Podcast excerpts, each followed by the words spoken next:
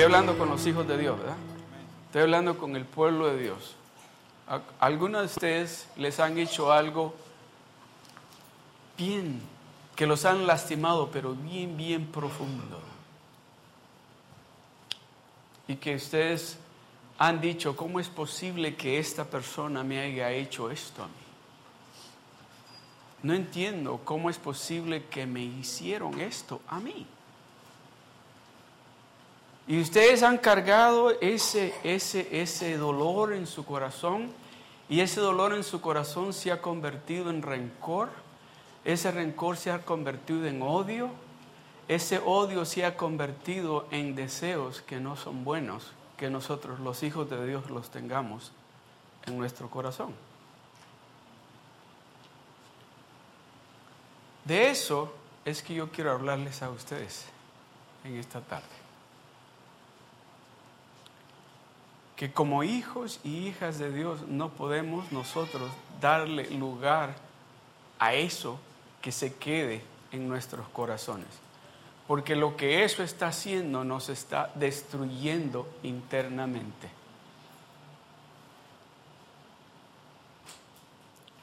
Alguien compartía un testimonio de, bueno, testimonio bueno, no malo, porque no es bueno, pero esto es esta persona dice que un día le pidió que le diera ray a su casa y que le dijo, ya, yo te llevo. Y que cuando iba para la casa le dice, ¿te puedo compartir algo? Y le dijo, sí. Y que le dijo, ¿sabes qué?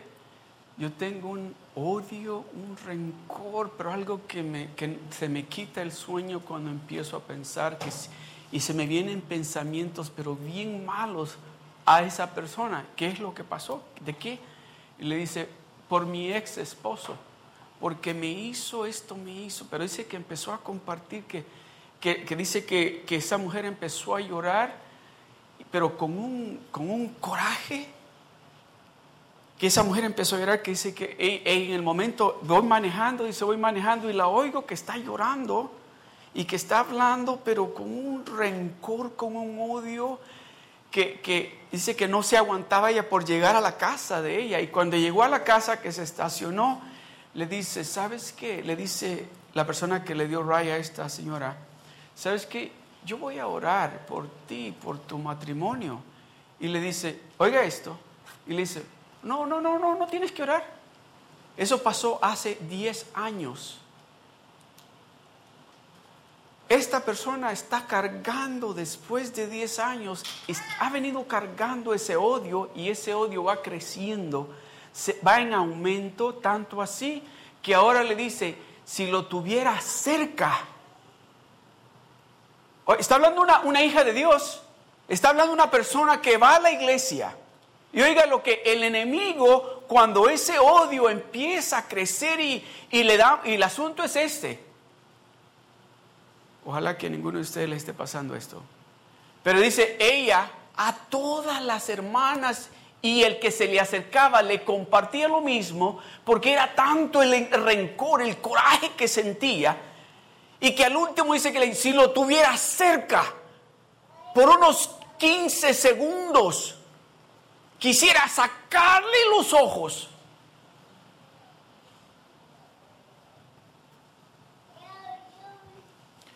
déjeme decirle, la falta de perdón, si no perdonamos al instante, estoy hablando con el pueblo de Dios, si no perdonamos al instante, si no perdonamos al instante, usted se va a dar de cuenta cuando hablemos lo que le tengo que hablar en esta tarde, de que, oiga bien, lo voy a decir con mucho cuidado y quiero que capte esto, si usted no perdona al instante, al instante, como hija y como hijo de Dios, usted va a ir desarrollando un cáncer de odio que va a ir creciendo, que va a llegar el momento en que en su corazón no va a haber otra cosa más que ese odio hacia esa persona, hacia esas personas o a lo que le hicieron.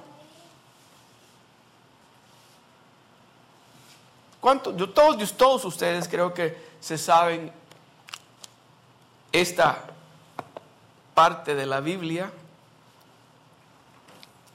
Mateo capítulo 6, del verso 9 al 15. Si se lo saben esto, todos creo que lo sabemos esto, ¿verdad? Cuando le preguntaron a Jesucristo cómo tenemos que orar, Él les dijo, vosotros pues oraréis así. Repitamos todos juntos. Todos juntos, vamos a repetir. Vosotros pues oraréis así. Padre nuestro que estás en los cielos, santificado sea tu nombre. Párele ahí un momentito. ¿Sabe qué estamos haciendo? Lo estamos honrando a Él, lo estamos adorando a Él. Con la primera frase esa. Padre nuestro que estás en los cielos, santificado sea tu nombre. El siguiente verso. Venga tu reino, hágase tu voluntad como en el cielo, así también en la tierra. Nos estamos diciendo, yo me someto a ti, Señor. Yo me someto a ti, le estamos diciendo. El siguiente verso. El pan nuestro de cada día, dánoslo hoy. Sabemos de que tú eres el que nos provees. Eres el Dios que provee nuestras provisiones. Eso lo le estamos diciendo. El siguiente verso. Y perdónanos juntos. Y perdónanos nuestras deudas como también nosotros perdonamos a nuestros deudores. Y perdónanos nuestras deudas, como también nosotros perdonamos a nuestros deudores. El verso 13. Y no nos metas en tentación, mas líbranos del mal, porque tuyo es el reino, el poder y la gloria por todos los siglos. Amén. Pérese allí. Ese, es lo que oramos nosotros, ¿verdad? Y decimos, amén. Hasta ahí llegamos y decimos, y no nos metas en tentación, mas líbranos del mal, porque tuyo es el reino, el, y el poder y la gloria por todos los siglos. Amén. ¿Se acuerda? Pero sigue. Jesucristo siguió orando. Él lo terminó ahí, sí dice, amén, que muchos pensamos que ya terminó la oración. No, sigue orando. Miren lo que sigue el verso 14. A ver, todos juntos. Yo ahora sí quiero oírlos a todos juntos leyendo conmigo este verso en la pantalla, todos juntos. Porque si no, todos juntos, uno, dos, tres. Porque si no perdonáis a los hombres sus ofensas,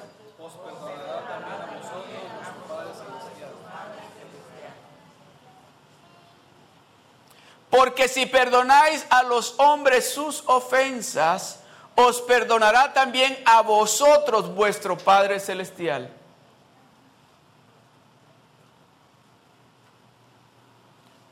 Porque si perdonáis a los hombres sus ofensas, os perdonará también a vosotros vuestro Padre Celestial. Este se lo voy a leer yo a ustedes, el verso 15.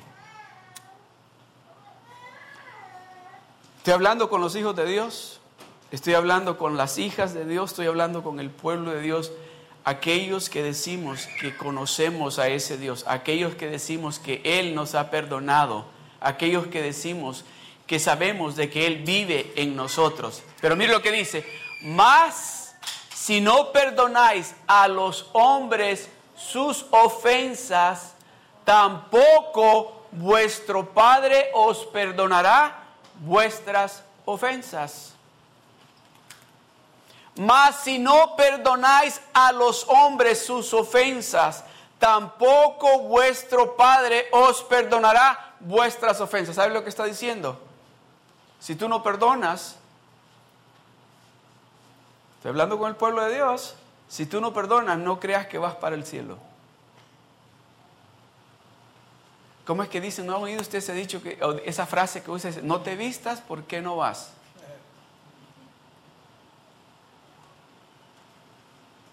¿Sabe lo que Dios le va a decir? I don't know who you are. I don't know who you are. Señor, le vamos a decir, Señor, en tu nombre, en tu nombre hicimos esto apártate de mí porque no te conozco. Estamos viniendo a la iglesia y estamos trayendo una amargura en nosotros. Tenemos que dejarla ir. ¿Sabe cómo se titula la, la predicación este día? Se titula Destruyendo la falta de perdón. Destruyendo la falta de perdón. Oh, pastor, pero es que usted no sabe lo que a mí me han hecho. ¿Sabe lo que le hicieron a Jesucristo? Por usted y por mí. Él tomó el lugar que le correspondía a usted y a mí. Él tomó ese lugar. A él le escupieron su rostro. A él lo abofetearon. A él le clavaron una corona de espinas en su cabeza. A él le clavaron sus manos. A él le clavaron sus pies. Se burlaron de él. A él lo, lo pegaron con látigo. ¿O lo han dañado más a usted? El daño que le han hecho a usted es más grande que eso. Es más extremo lo que le hicieron a usted.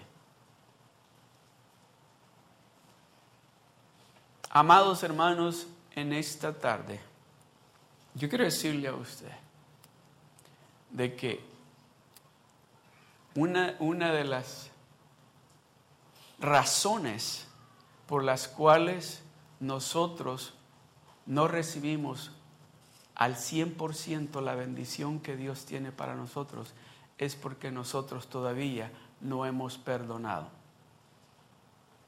a aquel o aquella o aquellos que nos han lastimado.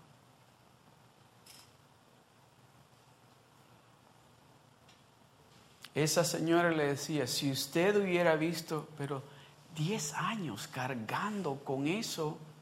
Esa señora sabe lo que hacía. Esa señora en esa iglesia, esa señora lo que estaba haciendo era regando ese veneno en la iglesia. Porque ella quería que todo el mundo la complaciera a ella por lo que ella había pasado. Ella quería que todo el mundo la viera a ella como la que la habían perjudicado y que la trataran lo más bien a ella por lo que le había pasado en su matrimonio. ¿Y sabe lo que estaba haciendo? Trayendo desunión, trayendo ese, ese, eso mismo que ella tenía en su casa, lo estaba trayendo a la iglesia.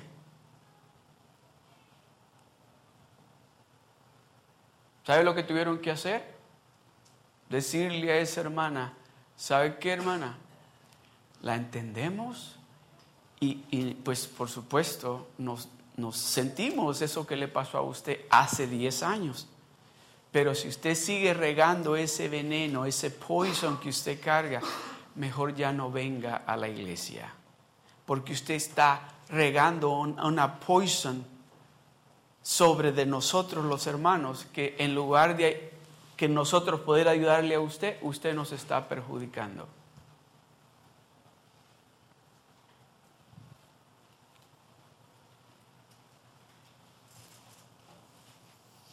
Mas si no perdonáis a los hombres sus ofensas, tampoco vuestro Padre os perdonará vuestras ofensas.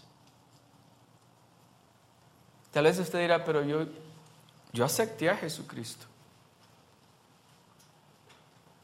Yo le di mi corazón a Jesucristo. Pero si usted no perdona a esa persona que le hizo o a esas personas que le hicieron el daño. Ahí dice, mas si no perdonáis a los hombres sus ofensas, tampoco vuestro Padre os perdonará vuestras ofensas. ¿Qué nos está diciendo? ¿Cómo vamos a entrar al cielo si Dios no perdona nuestros pecados? ¿Cómo puedo yo decir que Jesucristo me ha perdonado a mí de todo lo malo que yo hice y yo no puedo perdonar a esta persona solo porque me hizo lo poquito que me hizo? Mas si no perdonáis a los hombres sus ofensas, tampoco vuestro Padre os perdonará vuestras ofensas. No, no, yo sé que todos tenemos una ofensa, algo que nos han hecho que es grande, que es terrible, todos lo tenemos. O, o tal vez lo hicimos. O tal vez nosotros lo hemos hecho. Tal vez nosotros somos los que dañamos a esa persona o dañamos a esa familia. Tal vez nosotros somos los culpables de eso. Como hijos de Dios tenemos una grande responsabilidad. Si somos nosotros los que hemos dañado a alguien o a alguien de la familia, le dijimos algo, les hicimos algo. Oiga bien, y por eso que nosotros les hicimos o les dijimos, no están también en la iglesia con nosotros. Más, dice, mas si no perdonáis a los hombres sus ofensas, tampoco vuestro Padre os perdonará vuestras ofensas. Es un requisito. Para que Dios perdone mis ofensas, yo tengo que perdonar a aquel que me ofendió a mí.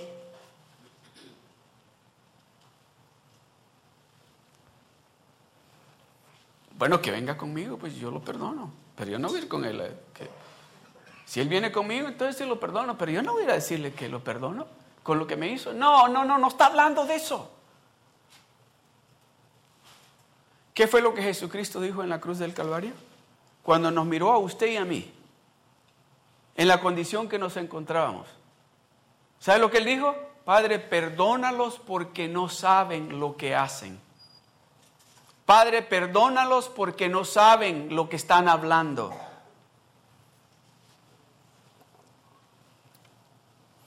Vamos a Marcos capítulo 11, verso 23 al 24. Dice, porque de cierto os digo, cualquiera que dijere a este monte, quítate y échate en el mar, y no dudare en su corazón, si no creyere que será hecho lo que dice, lo que diga le será hecho. Por tanto os digo, que todo lo que pidieres orando, creed que lo recibiréis y os vendrá. Pero ¿cómo podemos venir nosotros a clamar a Dios, a pedirle a Dios algo, cuando todavía sabemos de que no hemos pedido perdón? O que todavía estamos cargando aquel rencor contra aquella persona o contra aquellas personas. ¿Cómo podemos nosotros venir delante de Dios y decirle, Señor, dame lo que te estoy pidiendo? Y nos acaba de decir, si vosotros no perdonáis a los que te han ofendido, tampoco yo te voy a perdonar, tampoco yo voy a escuchar tus oraciones. ¿Está entendiendo la consecuencia de usted no dar perdón? O tal vez usted está diciendo, hermano, hermana, déjeme decirle algo. Yo sé que tal vez eso que le han hecho a usted no es algo tan sencillo de tal vez decir, bueno, ok, pues te voy a perdonar por lo que me hiciste. Pero cuando es Dios el que vive en usted, es Jesucristo el que habita en usted, déjeme decirle, se le va a hacer bien fácil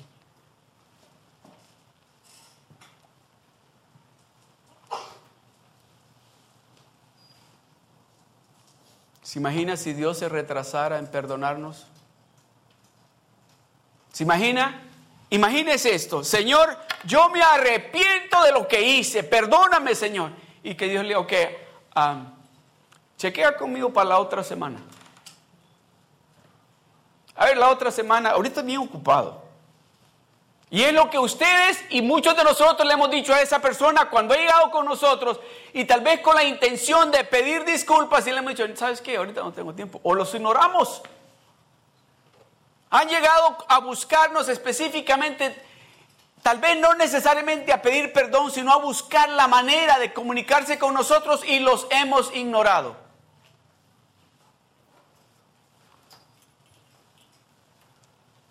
¿Está escuchando a Dios lo que Dios le está diciendo? Se da cuenta cómo de, se está dando de cuenta cómo de importante es para nosotros los hijos de Dios de que haya esa coinonía, esa unidad, esa hermandad, esa confraternidad, esa comunión en el cuerpo de Cristo. Es importante que eso exista en el pueblo de Dios. Porque si no, no hay perdón en el pueblo de Dios, las consecuencias son las que Él dice, tampoco yo voy a escuchar las peticiones de ustedes. Dios no se retrasa nunca en perdonarnos. En el momento que le decimos, Señor, yo me arrepiento, perdóname, en el momento nos perdona. En el instante que le decimos, Señor, me equivoqué. ¿Y sabe qué? Muchos de nosotros, déjeme decirle algo, hacemos algo y decimos, ay, cuando vaya a la iglesia le pido perdón. O hoy en la noche, cuando esté haciendo mi jornal, le pido perdón. No, no, pídale perdón en el momento que está haciendo el pecado, pídale perdón a Dios. O tal vez en el momento que pensó lo malo que va a hacer, pídale perdón a Dios. Allí es el momento. Porque déjeme decirle, Dios está pendiente de todo eso. Oh, pero es que eso que hice no, no, está tan grave para que tenga yo que pedir perdón. ¿Cuántos de ustedes le han dicho,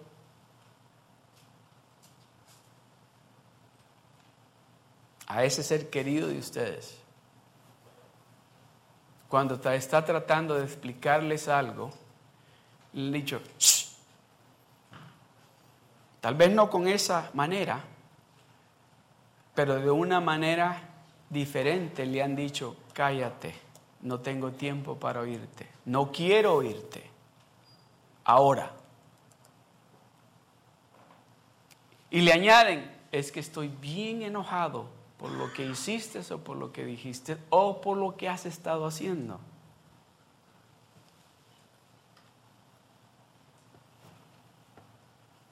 Nuestro Padre Celestial no es así. Él no es así. Él en el instante que usted habla, en el instante que usted y yo nos humillamos ante Él, Él dice, ¿qué quieres, hijo? Hija, ¿qué quieres? Estamos hablando de que es importante de que nosotros destruyamos la falta de perdón.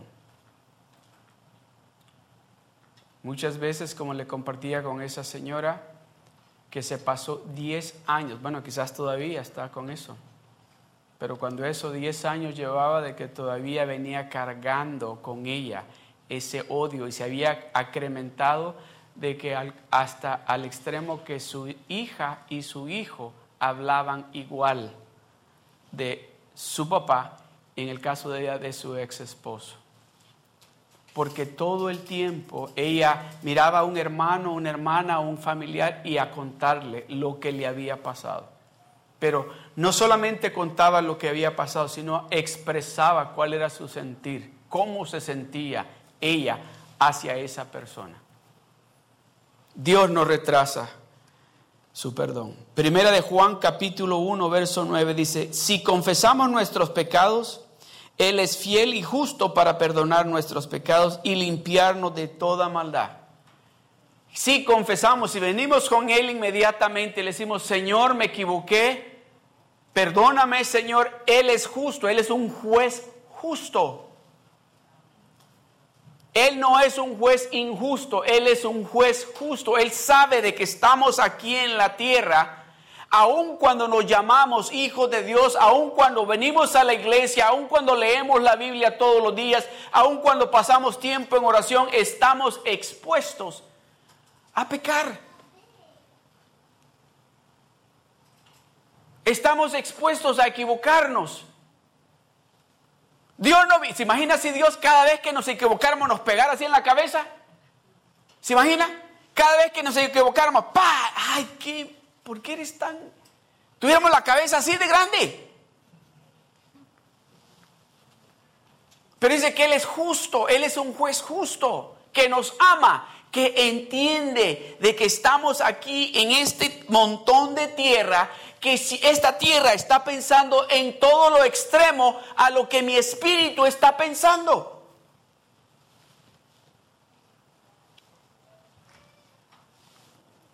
No, pero es que lo que me molestó a mí fue como me miraron. La mirada que me eso me, Oh, lo que me molestó a mí fue que me hayan ignorado. Eso me, mire, eso, oh, a mí como me, me, me dejaron hablando, yo hablando y se dieron la vuelta y me ignoraron completamente. Bueno, le digo, yo llegué a darle la mano y me dejaron con la mano extendida, como que si yo soy cualquier cosa.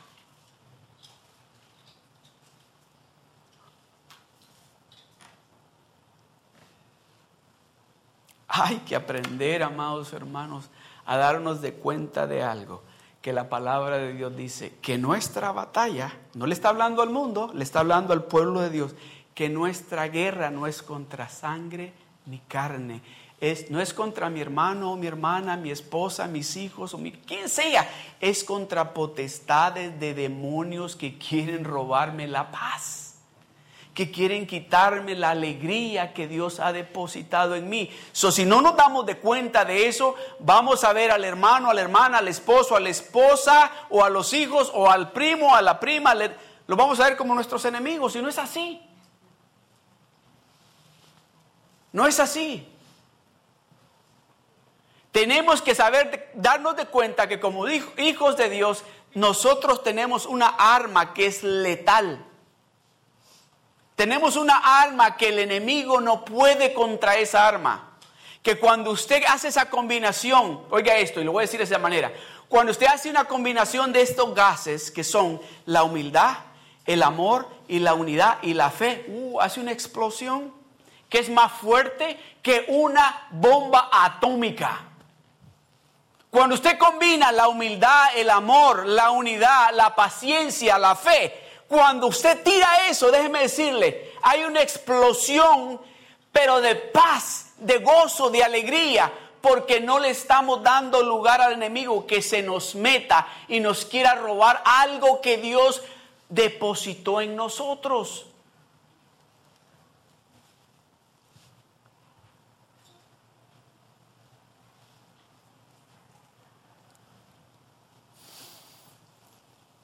¿Se acuerda usted yo creo que todos han leído lo que David hizo, ¿verdad?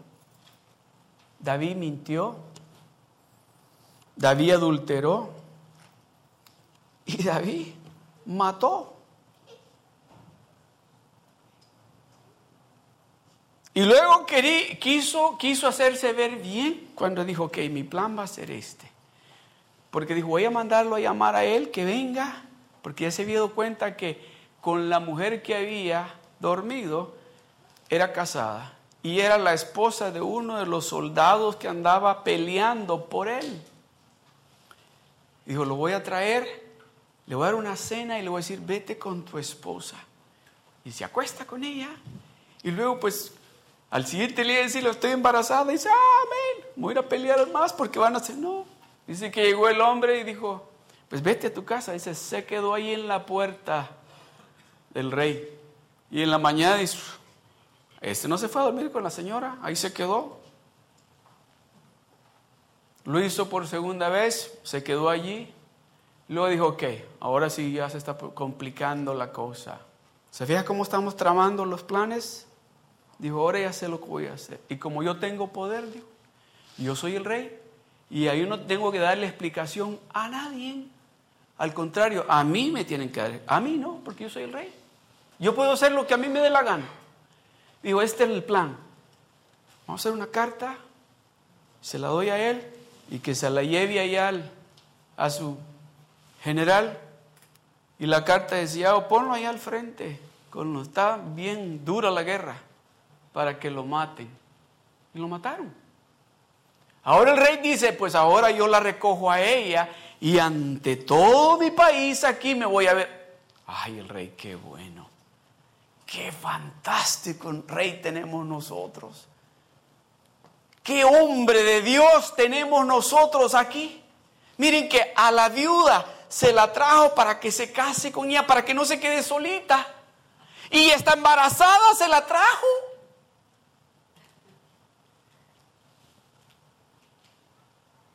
Pero dice que llegó el profeta Natán y le dijo, oye, le digo, ¿qué tú crees que le tenemos que hacer a esta persona de que, mire, hay una persona que tiene una ovejita y este otro tiene montones de ovejas? Pero este quiere comprarle la ovejita que tiene este, que es la única que tiene. ¿Qué tú crees que tenemos que hacer con ese? Ah, dijo, cortamos la cabeza, matémoslo, ese no es bueno que esté haciendo eso. Y déjeme decirle, cuando Dios viene y nos corrige, Dios nos agarra por sorpresa porque muchos de nosotros creemos de que estamos haciendo las cosas ah, con mucha humildad. Creemos de que, uh, ahora sí. Y viene el Espíritu Santo y trae convicción a nuestras vidas y nos corrige y muchas veces no queremos recibir la corrección. Muchas veces, porque bueno, ¿y este quién es que viene a decirme eso a mí? Yo tengo mucho tiempo de servirle al Señor. Y este que acaba de llegar a la iglesia quiere venir a decir Mire lo que dice. En 2 de Samuel capítulo 12, verso 13. Entonces dijo David a Natán, pequé contra Jehová. Al instante, cuando Natán lo confrontó y le dijo, oye, ese eres tú. Ese eres tú. Dice que al instante pidió perdón. Y al instante dice, y Natán dijo a David, también Jehová ha remitido tu pecado, no morirás. O sea, que David iba derechito a que le cortaran la cabeza. Y déjeme decirle, no iba a ser, iba a ser Dios el que le iba a cortar. Pero dice que cuando lo confrontó el profeta, en el momento reconoció y se dio cuenta he pecado contra Dios. He pecado contra Dios. Pero déjeme decirle, cuando dice, entonces dijo David, dijo David a Natán, por pequé. Eso es importante que nosotros admitamos y digamos, he pecado, necesito que Dios me perdone. Y venir ante Dios y decirle, Señor, perdóname. Porque las consecuencias de estar cargando ese pecado son graves. A David dice, y también Jehová ha remitido o ha borrado tu pecado. Y no te vas a morir. Porque para ese camino ibas, ibas a morir.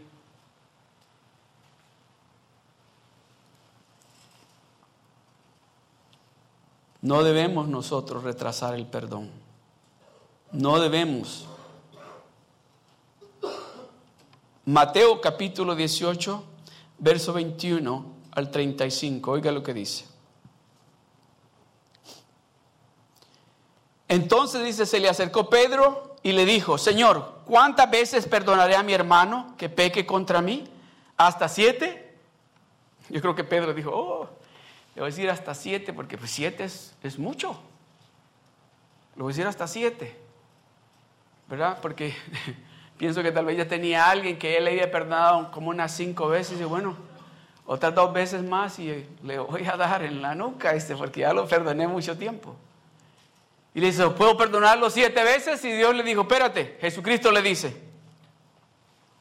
Jesús le dijo, no, te digo hasta siete, no, ¿cómo no te digo, Jesús le dijo, no te digo hasta siete, sino hasta setenta veces siete por lo cual el reino de los cielos es semejante a un rey que quiso hacer cuentas con sus siervos y comenzando a hacer cuentas le fue presentado uno que le debía diez mil talentos. ¿Sabe? Ahora en día eso es millones de dólares. Le debía diez mil talentos.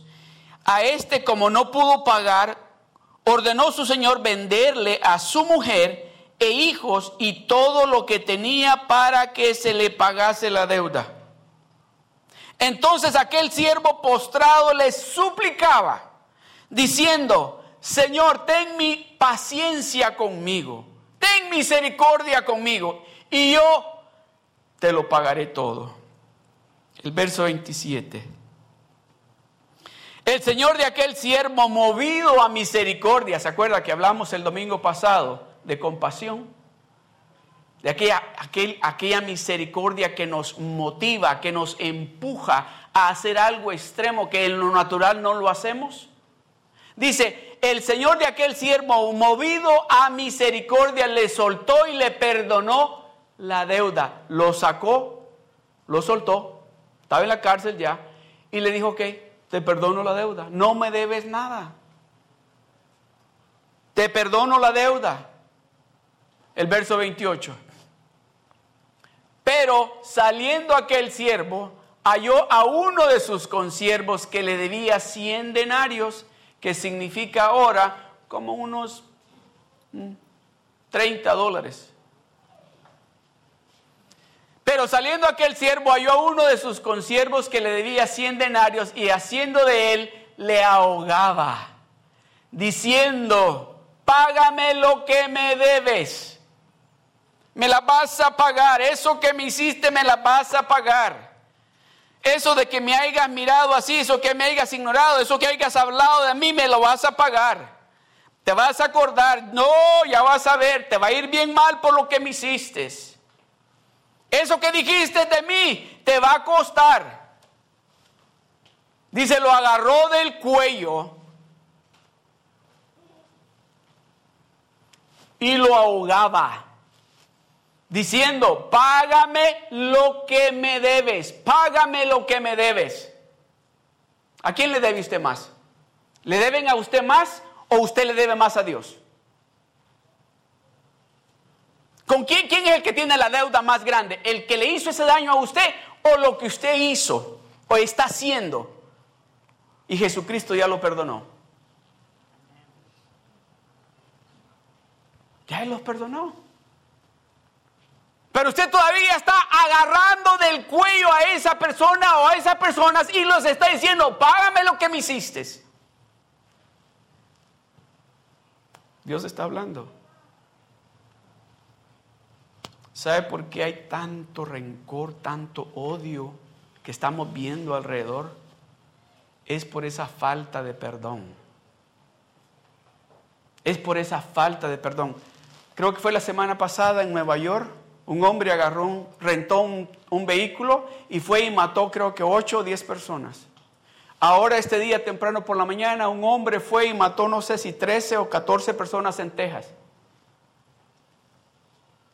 Amados hermanos, Dios está diciendo, ese es el motivo, porque hay tanto odio, porque no hay perdón. ¿Sabe a dónde inicia el odio? No inicia allá en las gangas, en la calle, inicia en nuestras casas. Allí inicia el odio inicia en nuestros hogares, nos ven a nosotros como padres nuestros hijos y empiezan a actuar de la misma manera.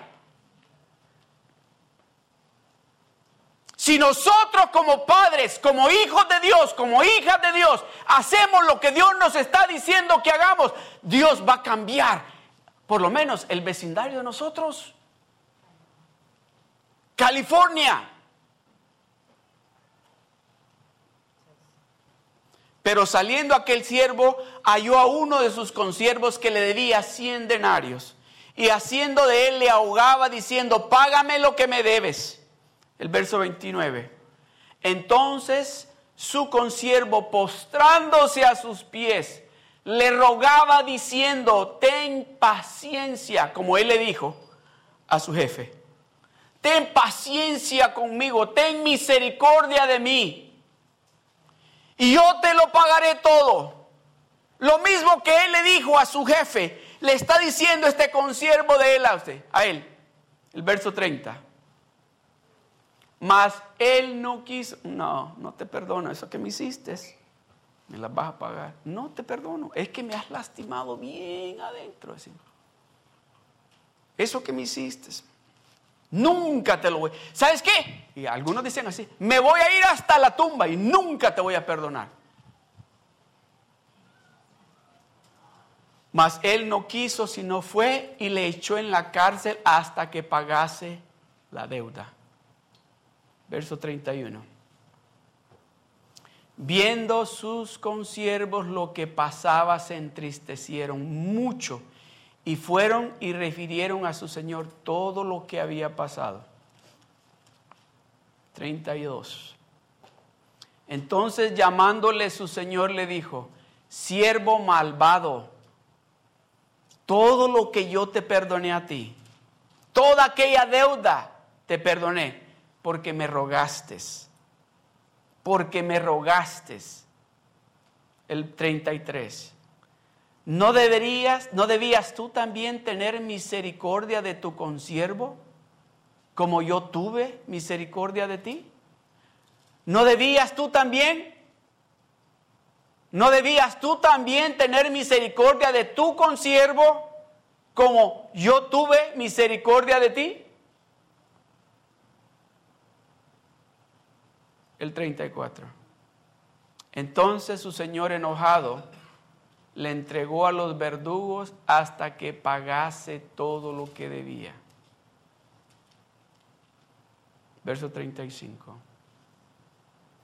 Así también mi Padre celestial hará con vosotros. Así también mi Padre celestial hará con vosotros si no perdonáis de todo corazón a cada uno, a cada uno a su hermano sus ofensas.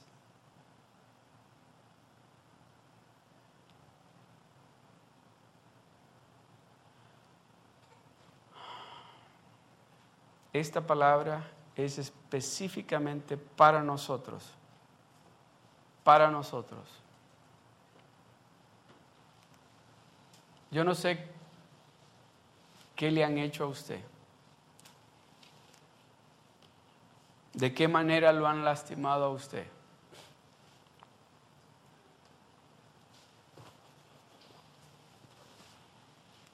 Tal vez usted está mirando lo que le han hecho a usted, lo que usted pasó, esos momentos llorando,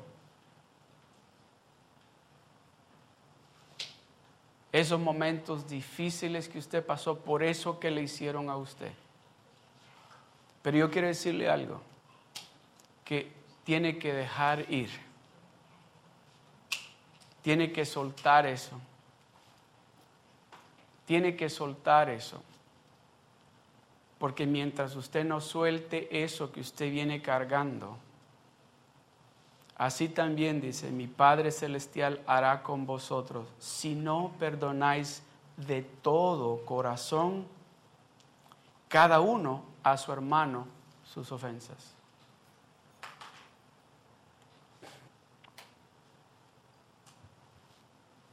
Porque de tal manera, dice San Juan 3:16, amó Dios al mundo. Déjeme decirle, Dios tenía obvias razones para no, para decir, ¿sabes qué? No. Los voy a deshacer a todos ustedes. Porque ustedes en lugar de acercarse a mí, a buscar de mí, han ido haciéndose más al oscuro. Pero dice, porque de tal manera amó Dios al mundo que dio a su único Hijo para que todo aquel que en él crea no se pierda, mas tenga la vida eterna. I want to go to heaven. ¿Usted quiere ir al cielo?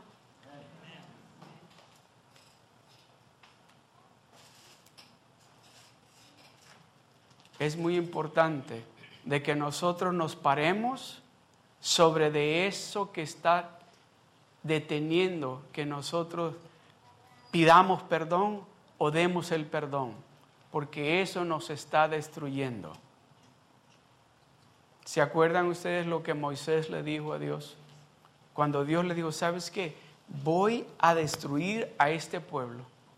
Y Moisés le dijo, Señor, le dijo, mejor borra mi nombre del libro de la vida y no los destruyas a ellos. Perdónalos, le dijo. Sí, él estaba abogando por alguien que que en realidad le estaban diciendo a él, ¿sabes qué? Mejor regresemos a Egipto. Allá en Egipto podemos hacernos de otro líder mejor que este.